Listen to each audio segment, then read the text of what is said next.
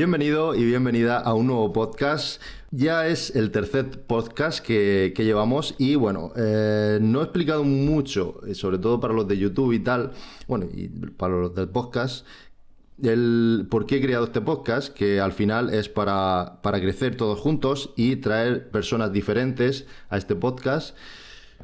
En este caso eh, va todo muy enfocado a crecimiento personal porque es como una etapa de, este nuevo podcast, pero eh, creerme que pues va a haber de todo más adelante. Lo que pasa que por temas de la cuarentena y tal, pues no se puede y, no, y no se es inviable de momento, pero más adelante sí que vendrán personas eh, que, sean de otro tipo. Lo digo porque no se encasille este podcast en, esta temática.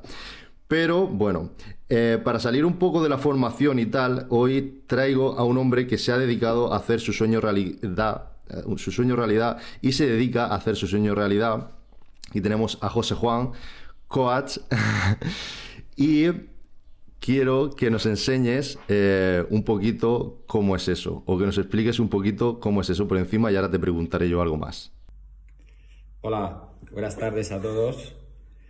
Gracias por, por invitarme a tu podcast, el cual veo muy interesante, Sebas, y, y creo que por poquito que, que aportemos en estos momentos, sobre todo vamos a, a sembrar un granito de arena, un granito, una semilla para que otras personas se, inspiren.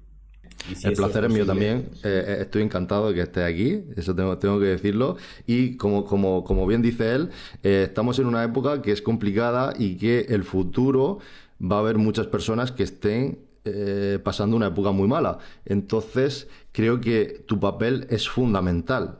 va a ser fundamental y es esencial que esas personas te conozcan para, que por lo menos conozcan tu servicio porque les va, va a venir muy bien y, hay mucha gente que no conoce eh, tu figura. Eh, sí, a ver, en, estos momentos no, no, me gustaría que, se, que las personas necesitaran de un coach, de un psicólogo, de un psiquiatra, pero por desgracia el confinamiento nos, va, nos, está retrayendo en cuanto a nuestra forma de pensar, a nuestra forma de, actuar diaria. Y, eso, pues, eh, en muchas personas, pues, mm, les va por, creo que les va a provocar un desequilibrio, ¿no? Eh, el coach, lo que hacemos es un poco acompañar a esas personas a que retomen su equilibrio y, y enfoquen su nueva, nueva vida porque va a ser un cambio hacia una nueva vida de una manera más, más pacífica, más tranquila, sin carga de estrés, o por lo menos que lleve la mínima carga de estrés. Y ese es el, papel fundamental que podemos, no, no sino los coaches, sino psicólogos y otras personas que se dediquen a un poco a hacer estos acompañamientos. Porque al final, eh, para que la gente más o menos se ponga un poco en situación, eh, cualquier persona puede ser ayudada por un coach. De una manera u otra tú la puedes, la puedes enseñar. Más o menos explican un poco la técnica, como me, comentaba el otro día, del espejo, ¿no? O, ¿no? es la técnica esta? Sí, eh, bueno, en mi caso yo lo que propongo a las personas a las que acompaño o las que pueda acompañar es actuar un poco como, un espejo, ¿no?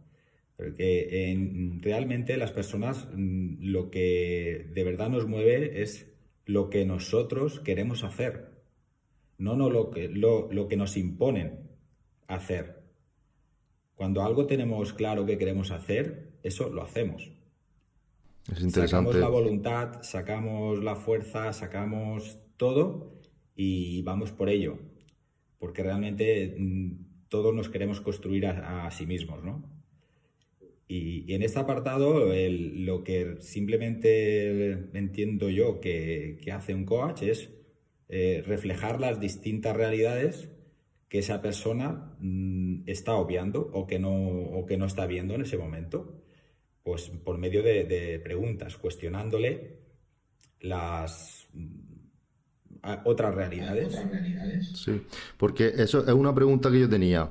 Eh, ¿Por qué alguien lo necesita? ¿Cuáles son los casos normalmente que se necesita un coach? Por si alguien está perdido y no, y no ve el camino. A ver, los coach, el coach eh, antes era esta, esta, digamos, esta profesión o dedicación ha surgido porque realmente lo que se, se está obviando mucho eran los consejos de los abuelos, de tíos, de padres, de, personas con experiencia que antiguamente nos asesoraban. Esos eran los, los entre comillas, que somos coach ahora, ¿no? Esas personas que transmitían la experiencia a los demás.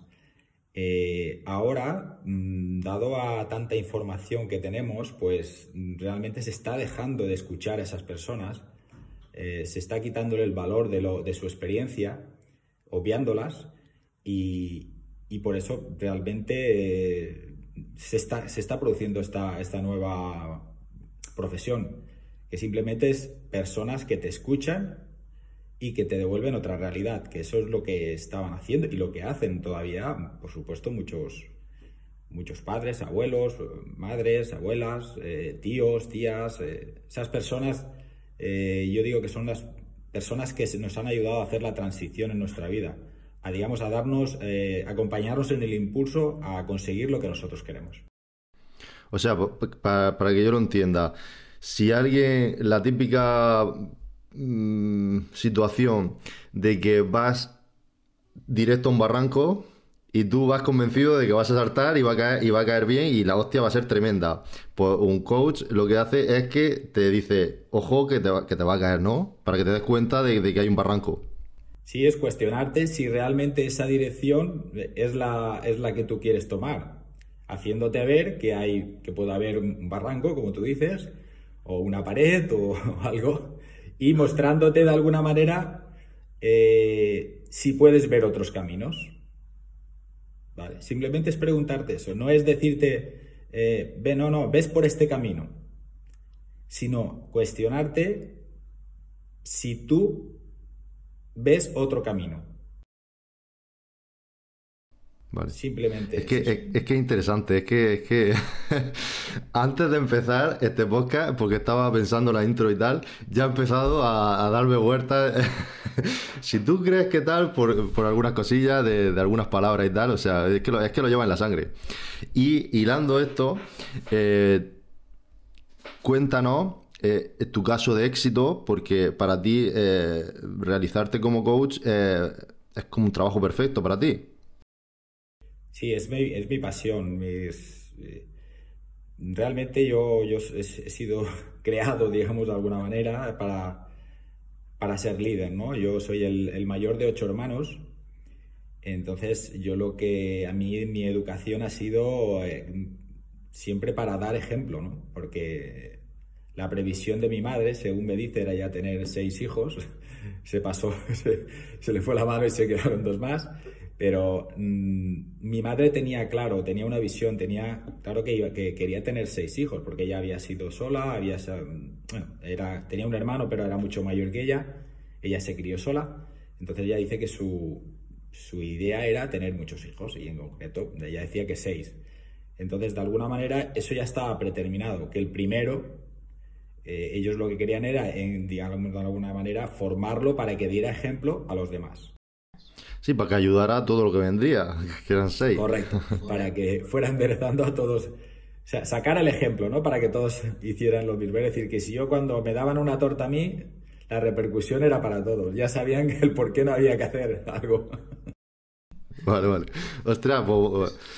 Vale, vale, sí. Eh, eso, pues, tiene, tiene dos lecturas buenas. Una, la que que estoy viviendo una vida que me encanta y otra pues también un poco me quitó mi niñez, ¿no? Porque desde muy pequeño pues me, me coartaban muchas cosas de las que yo a veces no entendía que, que por qué me tenían que privar o por qué no, o por qué el cachete era para mí nada más y, para los otros no. Entonces ahí es, eh, pero vamos, eh, enfocado a mi vida estoy muy, muy contento, muy satisfecho de, de, la educación que me dieron y, y, de ahí pues eh, Después me, hice empresario, muy joven también, a los 23 años. Empecé con mi empresa eh, y ahora mismo sigo todavía eh, con mi empresa liderando a un equipo de más de 50 personas. Es decir, que sigo siendo líder, pero por vocación, ya, ya ahora ya es vocacional y es mi pasión. Las relaciones personales es mi pasión. Dar ejemplo, ¿no? es. Entonces, ¿se puede decir que tus padres te han enseñado a ser coach? Sí, sí, era, es, como eso, acompañar a mis hermanos, de alguna manera lo que me hicieron es eh, crear ese ejemplo para acompañar a mis hermanos, a mis hermanos a que, a que tuvieran una vida de ejemplo también, ¿no? Y ya con el tiempo, pues entonces descubriste que porque se, se, te daba bien por todo lo practicado y decidiste ponerlo en práctica con, con, personas desconocidas, de alguna manera. sí, era curioso porque yo en, en, mi adolescencia y tal, yo, yo había, había gente mayores que yo que, que de alguna manera me solicitaban mi escucha, ¿no? Para, para contarme problemas, para contarme situaciones y, y yo me sentía bien, incluso de esa manera. Y, yo veía que después en mis contestaciones o mi forma de actuar, ellos se, eh, vamos, se reflejaban en mí y, salían adelante, ¿no? De conflictos, pues he ayudado a, personas, a parejas, a, digamos, a, no separarse, eh, pues amigos, a conciliar amigos, conciliar eh, familias, pues todo eso era un poco lo que me iba surgiendo al día a día y, aún así me va surgiendo, ¿no? Y, ese ha sido un poco mi, devenir en, mi vida. Vale, y con esto a mí me llega la pregunta, que eh, al igual que has dicho con los casos de tu amigo y de familia y tal, ¿cuál ha sido tu caso de éxito o uno de los casos de éxito más fuertes que hayas vivido? Pues uno de los casos de éxito más fuertes, dos de los casos, bueno, uno fue cuando, bueno, realmente pese a que la certificación, estaba sacándome la certificación de coach, no, llevaba dos meses de formación y nada, una, vez, una vecina eh, desconocida, por supuesto nuestra, le dijo a mi mujer que, estaba pasándolo muy mal porque le habían diagnosticado un cáncer de médula y bueno, y al, saber el diagnóstico pues se le, se le vino el mundo encima, eh, muchos problemas con la pareja, con sus hijas no, no había forma de consolarse, eh, tenía dos nietecitas pequeñitas y no, no les hacía caso, era como... se le nubló el mundo, que dice ella, ¿no? Y y solicitó por medio de mi mujer, le dijo que por favor, que, que, que ella, ella, sabía mis intenciones de, ser coach y tal, pero ya habíamos hablado y ella pues sabía que era una persona de que, yo que le había influido en, algunas conversaciones y le dijo a mi mujer si, si yo podría ayudarla y por supuesto yo me, me brindé. Eh, fue un poco, mm, no tirarme a la piscina, pero fue uno de los casos que en primer lugar me impactaron mucho, pero me, sentí capacitado y lo afronté de esa manera. Y nada, pues estuvimos varias sesiones y al final ella entendió el, y asumió, digamos, el, la información y, y, reconoció, bueno, me reconoció a mí y me dio muchas gracias, sus hijos, su marido y tal, de que de que gracias a mí pues que había, había vuelto a ver la vida, a, tener ilusión y a, y a poner, digamos, estar más fuerte para afrontar la, enfermedad, ¿no? Claro, básicamente eh, que esto le pasa a muchas personas. Entran en un, en un pozo que no ven salida, la familia no saben ayudarla, seguramente hasta empeoran. Y tú lo que hiciste es asomarla, ver que hay más allá, que al final, porque tenga eso, no tiene que terminar su vida y que tiene que, seguir de alguna manera. Sí, sí, simplemente lo que, digamos, lo que le dejé es escuché a que expresara sus emociones. Eh, por supuesto, todas las emociones eran negativas, falta de autoestima, tristeza, etcétera, etcétera. Y ella lo que lo que necesitaba eso en ese momento, ¿no? Digamos, vomitar. Yo digo que, cuando entablo la relación con mis clientes, lo único que le digo es que voy a hacer de espejo y de vomitorio. ¿Vale?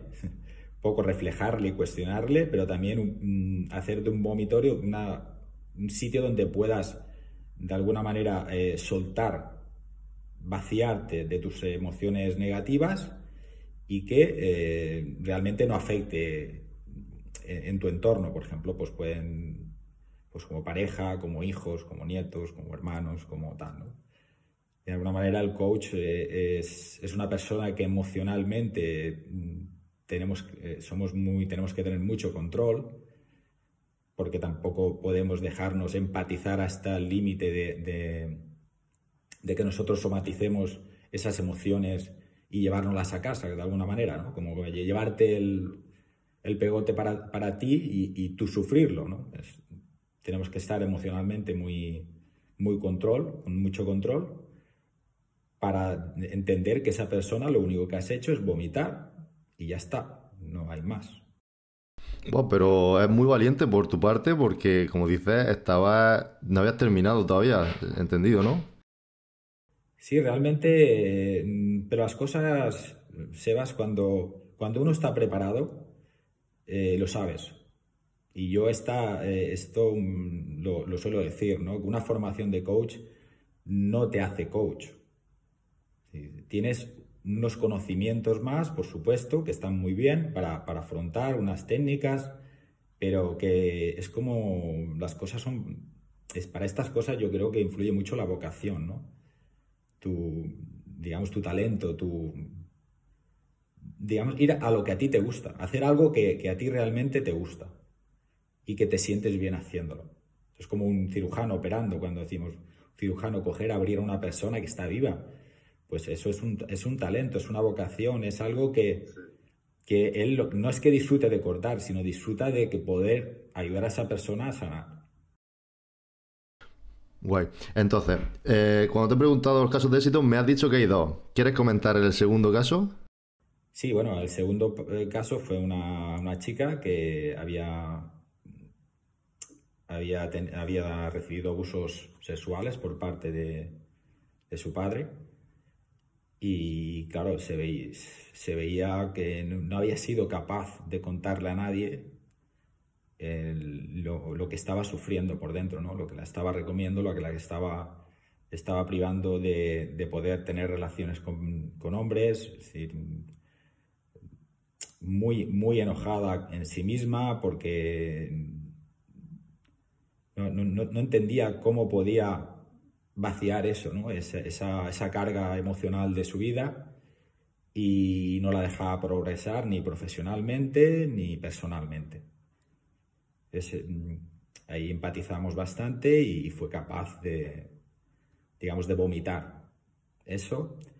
Y aparte de eso ya no fue vomitar y soltar esa carga emocional, sino también crearse una visión de futuro, la cual está consiguiendo y de la que me siento también muy orgulloso. Es que hay que ver que de algo que lleva desde atrás, lo que tú dices, ya no podía tener pareja y, incluso su carrera profesional se ve frustrada o, anclada por, ese, pasado que, no ha solucionado. Al final, eh, cuanto antes, si tienes cualquier cosa del pasado, lo mejor es limpiarlo para, para que te deje libre y que, pueda avanzar lo más alto posible. Sí, son, son bloqueos que nos, que nos surgen durante la vida. Eh, yo lo llamo emociones encapsuladas, que encapsulamos y, no las, digamos, no las reciclamos, no, no, les damos el, sitio adecuado. Porque en todo esto es simplemente no es quitar, no es que te vas a dejar de, saber que eso ha pasado, sino de alguna manera eh, archivarlo, ¿no? Archivarlo en un, en, en sitio que ya no te duela, que sabes que está ahí pero que no te duela, que no te crea dolor. Y, y a, partir de ahí la persona ya crea su visión y crea su, su fortaleza, su ilusión para conseguir la vida que quiere. Claro. Hay muchas personas que como que se acostumbran, ¿no? Que lo habrás visto tú, de, ese sentimiento y como que lo dejan ahí metido. Bueno, yo, me incluyo, seguro que tengo miles, pero bueno, eh, que lo dejamos ahí metido y, es como, bueno, ya me he acostumbrado, ahí se queda. Pero claro, al final te, va tirando para abajo y, no te, y no te va dejando subir, claro. Vale, vale, vale. Y son mochilas, eh, son, son, mochilas que, llevamos, que vamos cargando, vamos cargando, y eso es lo que los hace relantizarnos hacia los objetivos que tenemos. Y todos, estamos, todos somos, capaces de conseguir todo lo que queremos en nuestra vida. Lo que pasa es que tenemos que tener la, la, humildad, que digo yo, es de poder eso, eh, compartir con otras personas las emociones y sobre todo con personas con experiencia, ¿vale? Para que, de alguna manera te, te puedan acompañar en este camino, ¿no? De hacia, porque solo, solo nunca, nunca vas a conseguir nada. Siempre necesitamos de esa, esa base de personas, desde, yo le digo, el, los pilares de, de, nuestra vida, que son, suelen ser pues, nuestros seres queridos, ¿no? la gente que más nos relacionamos, ¿no? los, que, los que nos pueden aportar esa, esa compañía para, para, seguir hacia adelante. Vale, hemos parado un momento para que se hubiera, para que se ponga los auriculares porque se nos, se nos había pasado. Pero bueno, seguimos con otra pregunta que, eh, que es interesante, que sepa todo el mundo, que es ¿qué diferencia hay entre coach y psiquiatra? Bueno, eh, lo que hemos dicho antes, ¿no? Eh, un coach, yo entiendo, una persona que acompaña a otra persona a, digamos, alguna manera mm, a que consiga su, buscar su equilibrio o, buscar su, su, misión en la vida. Eh, es, un acompañamiento que puede ser mentorizado, es decir, le puedes presentar ejemplos, le puedes presentar de alguna manera mm, ilustrarlo con metáforas para que esa persona vaya entendiendo eh, cómo puede realizar el camino que, quiere, ¿no? O, cómo llegar a cumplir su sueño. Eh, ya lo que es un psicólogo o un psiquiatra, lo que intervienen son en, la alteración de los procesos mentales. Eso es, digamos, una, como una enfermedad ya mental. Es mm, perder el control de lo que de lo que tú puedes hacer con tu mente, ¿no? Es decir, que tu mente te lleve, pues eso, a, un proceso de descontrol, que no seas tú, que ya no eres tú. Entonces, ahí esas personas tienen las técnicas, eh, pueden prescribir medicación o unas pautas determinadas para un poco sacar a esa persona de, ese, abismo, ¿no? de, ese descontrol de la mente. Nosotros no llegamos ahí, nosotros cuando, yo por lo menos, cuando una persona está así, lo que llamo yo, un poco fuera de sí, ¿no? Fuera que no, no, te, no te está atendiendo, no te está... Eh, la respuesta es divagante, pues lo que hacemos es un poco aconsejarle a que, a que se dedican a estos profesionales que son los que realmente les pueden aportar eh, mediante esa formación que tienen para ellos exclusivamente, eh, que te pueden ayudar ¿no? a, a sanar tu mente, esa es la diferencia que yo entiendo. Nosotros somos acompañantes, pero no mm, médicos. Bueno, genial, genial eh, respuesta perfecta. ¿Cuáles son tus objetivos, José Juan? Mis objetivos. Eh, yo, mis objetivos de vida o mi misión de vida es hacer mis sueños realidad, que es lo que toda, vida, toda la vida he hecho, ¿no? Y y basándome en esos resultados también baso mi acompañamiento, ¿no? En, basarme en que yo he sido capaz, eh, siendo una persona que, ha nacido en una familia muy humilde, muy humilde, humilde, no hemos pasado hambre pero poco faltado, que digo yo, y, lo que hice es, eh, mediante la educación de mis padres, ¿no? eran mis padres lo que me decían es que, que si algo quería en la vida, que podía conseguirlo que enfocara, me enfocara en lo que quería, que lo iba a conseguir. Entonces yo eh, durante mi vida lo que me he ido mm, creando son sueños, ¿no? Uno de mis sueños eh, en principio fue tener a esta a la mujer que tengo, ¿no? A, mi novia, es decir, que yo eh, fue muy curioso porque la, la, mujer que tengo ahora, que fue la que fue mi novia, mi tío, sin él saber que a mí me gustaba esa chica, me dijo que, que había una chica que iba a ir con mi, con mi forma de ser y que le encantaría que la conociera. Y le dije, tío, tío, sé quién es. Y que fíjate hasta qué punto, ¿no? Eh, y Estáis conectados tu tío y tú, ¿eh? por eso digo que fue uno de mis coaches, mi tío, junto con mi madre, con, tu, mi, abuela, mi abuela por parte de padre y mi abuelo por parte de, madre, fueron dos coaches muy importantes para mí. Son personas que yo me he reflejado porque son personas que, que se hicieron a sí mismas y también tuvieron los resultados que yo quería, que yo he tenido, ¿no? consiguieron en la vida lo que ellos querían. Después mi, segundo sueño fue, porque mi padre quería que trabajáramos los cuatro hermanos, porque somos cuatro hermanas y cuatro hermanos, eh, y como nosotros cuatro siempre habíamos estado trabajando, ayudando a mis padres en las tareas del campo y, y trabajamos, nos juntábamos los cuatro, él decía que le encantaría que pudiera mm, crear yo una empresa en la que pudiéramos trabajar los cuatro. Y afortunadamente, eh, bueno, afortunadamente, pues me dediqué a, ir a por mi sueño y, lo he cumplido. Creé una empresa en la que estamos trabajando los cuatro, cuatro hermanos y realmente somos los cuatro socios y una hermana. Y, realmente han pasado todos mis hermanos por la, por la empresa, unos para poder crearse sus estudios, y, otros para seguir trabajando en ella. ¿no? Eh, otro de mis era crear, tener dos hijos, dos hijos ejemplo, ¿no? dos personas que, que yo me sintiera orgulloso de ellas, que, que, no es que ni que fueran más listas ni más guapas, sino que, yo mm, de alguna manera me reflejara en ellas, ¿no? como que viera ejemplo, personas ejemplo, personas, eh, buena gente, que digo yo, ¿no? Y también lo he, lo he conseguido y después, me, al cumplir los 50, me entró como un vacío, ¿no? Como que yo en mi familia, todo lo que es mi alrededor, eh, lo, tenía muy equilibrado, nos llevamos todos fenomenal, mi familia, mis padres, mis, con mis cuñados, con todo lo que es que la familia que rodea. Y, me vi un poco como, un poco como eso, con ese vacío, ¿no? Que, que no entendía y todos me cuestionaban que por qué, que teniéndolo todo, que estás bien, que tienes tu empresa, que tus hijos, que tal. Y aún así yo me sentía como en un vacío que no, no, no llenaba, ¿no? Y, y, me enfoqué por contribuir, ¿no? Yo entendí que lo que me faltaba en ese momento era contribuir a la sociedad, ¿no? esparcir, digamos, este mi conocimiento o mi acompañamiento a otras personas a las cuales pudiera también ayudarles a, que cumplieran sus sueños.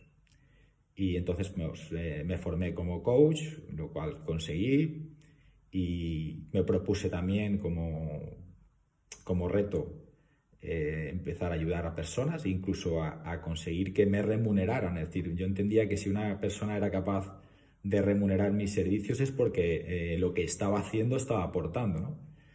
Y eso lo he conseguido. Y nada, estoy muy feliz de, seguir cumpliendo mis, mis sueños. Qué guay. Pues ahora, con esto que has dicho y tal, de, de, pues toda la información que nos has contado, me viene una pregunta que normalmente la pregunta, o sea, la hago al principio, pero me gustaría saber la respuesta. Es una tontería, pero me, gusta saber esa, hacer esa pregunta. ¿Qué, qué, qué querías ser de pequeño? Eh, de pequeño realmente yo siempre he querido aportar a los demás. Es que es como mi vocación. Pero como sueño, como sueño loco, yo por ejemplo quería ser astronauta. Yo el como, como sueño no tengo un sabía que yo quería ser empresario. Yo tenía claro que quería ser empresario. Wow, pues entonces ha ido. De, hecho, en vendedor, ¿no? Y relacionarme con las personas. Eso era, ese era mi sueño, ¿no? Eh, yo iba cuando iba trabajando con mis padres y tal y veía que, el dueño llegaba allí, organizaba eh, y veía que las personas lo seguíamos, luego le hacíamos caso. De alguna manera em, me veía muy reflejado ahí, ¿no? En ese papel de líder, de, de, lo que realmente estaba ejerciendo. Y de hecho, ya digo, con mi padre con muy corta edad, me, creo que eran 16 años, 15 o 16 años, me puso a mi cargo ya seis o siete personas mayores que mi padre llevaba, digamos, una cuadrilla de personas trabajando en el campo y me asignó a cinco o seis personas que eran todos mayores que yo, por supuesto, de alguna manera para dirigirlos, para llevarlos a, los tajos. yo, confiaba, en ti. Sí, que, que él ya digamos, me fue delegando tareas que realmente no correspondían a lo mejor a la edad de un de un adolescente o un niño en esos momentos, pero que él entendía que estaba preparado para hacerlas. Y, aunque no vaya mucho con esto, ¿qué, sentía esas personas cuando las dirigía a alguien más pequeño? ¿Habría gente que se lo tomaba regular o, sabían manejarla para que no se quejaran? Bueno. Sí, yo es que he tenido, a ver, yo he tenido el ejemplo de mi padre y ellos es que yo creo que veían en mí como a mi padre, ¿no? No me veían al, al chaval, ¿no? Al chaval, era mm. como que que si mi padre había delegado en mí, era como si mi padre estuviera allí. Eran sus ojos. Entonces me, siempre me he sentido respetado. ¿eh? No, a me gastaba las típicas bromas, ¿no? Alguna bromita y tal. Pero cuando yo decía mm, vamos a empezar, o vamos a comer, o, vamos a cambiar de, sitio, me, respetaban. No, no había. Ellos entendían que era como, como la presencia de mi padre allí con ellos. Sí, pero sabes tú que cuando alguien es más pequeño que tú y tú has llegado a lo mejor a 50 años y te llega uno de 15 y, te manda, dices tú, como que el ego entra en, juego y tal, pero bueno, tú te hacías respetar y al final pues... una de mis técnicas era también eh, eh, pedirles muchos consejos a ellos, ¿no? Hacerlos importantes también. Yo hablaba ¿eh? mucho con ellos, les, les pedía consejos de, de, ya no solo de lo que es en el trabajo, pues si de pues en la pareja, relaciones con, que habían tenido, que me contaran anécdotas de cuando ellos eran más, más jóvenes, lo que había pasado con sus novias, lo que experiencias de ellos, ¿no? Y eso también les hacía a ellos eh, sentirse bien, ¿no? Como que escuchados. Y, de ahí un poco les, eh, les creaba el respeto ese por mí, ¿no? Porque yo le estaba de alguna manera ofreciendo el escucharlos también, como que recibir de ellos esos consejos, esas pautas que, que incluso a nivel de trabajo también aceptaba. ¿eh? No es que fuera que yo, mi padre me daba las órdenes de equipo, que digo yo, y yo las transmitía, pero aún así dialogaba con ellos. ¿eh? No era algo que imponían y sí, era, era la forma de, digamos, de dirigir de mi padre, ¿no? De liderar, no de dirigir, de liderar. Pues genial. Eh, em, me has dejado. Yo tengo que decir que, que, lo conozco porque, bueno, si habéis visto la entrevista de Alex, eh, de Alex Martín. Eh, José Juan está en mi grupo de netting, que lidera con Murcia, y nos conocemos. He conocido algo más de él, que lo agradezco también porque es una persona increíble. Y te agradezco que hayas compartido todo esto con nosotros. Ahora, para finalizar esta entrevista, me gustaría que dieras el... Mm, aportar un consejo de, vida, como digo yo. Eh, algo que tú pones en tu día a día y que practicas, que, es como el consejo clave para tu vida? El consejo clave, yo lo primero emplazaría a, todos, a todo el mundo, a soñar. A soñar en base a lo que uno quiere, no a lo que los demás quieren. Eso es un poco a veces complicado de entender. Muchas veces realizamos ayudamos a otras personas a cumplir sus sueños y nos olvidamos de los nuestros. Para mí es muy importante que tranquilamente, sosegadamente, pienses en tu vida qué es lo que quieres tú. No influenciado por lo que por los demás, sino qué, cómo te gustaría vivir la vida, tu vida, la tuya. ¿Qué, qué te gustaría que pasara? ¿Qué te gustaría llegar a conseguir? Y entender que todo lo que quieras conseguir en tu vida, todo lo que quieras conseguir en tu vida, te lo van a dar los demás. Con lo cual, mi consejo es que establezcas muchas relaciones de calidad. Que te relaciones lo más mm, lo mejor que puedas con los demás. Porque los sueños que digo yo, no, son nuestros sueños, no son baratos. Entonces, lo que yo propongo es que cuanta más personas, con, la, cuantas más personas puedas vincularte, más energía, más, eh, más sabiduría vas a poder conseguir para llegar y aportarlo. Eso es mi experiencia y es lo que me ha llegado a dar a, llegar a, hacer mis, mis, sueños realidad. Rodéate porque es que eh, realmente en tu vida, cuando termines, de alguna manera lo único que vas a poder presentar para despedirte son las relaciones, las buenas relaciones que has conseguido en tu vida. No te vas a llevar nada más. Eso es verdad. Para mí ese es el enfoque que, yo considero que deberíamos de tener las personas, el crearnos nuestro sueño, no influenciado por, los, por lo que los demás vayan a pensar, por lo que los demás quieren, sino por lo que yo quiero, que es lo que quiero en mi mm. vida. Y para eso, para conseguirlo, diréis, claro, eso está muy bien, yo puedo crearme un sueño, pero ¿qué hago después? Para conseguir tu sueño, tienes que enfocarte en tu talento, en qué es lo que haces bien,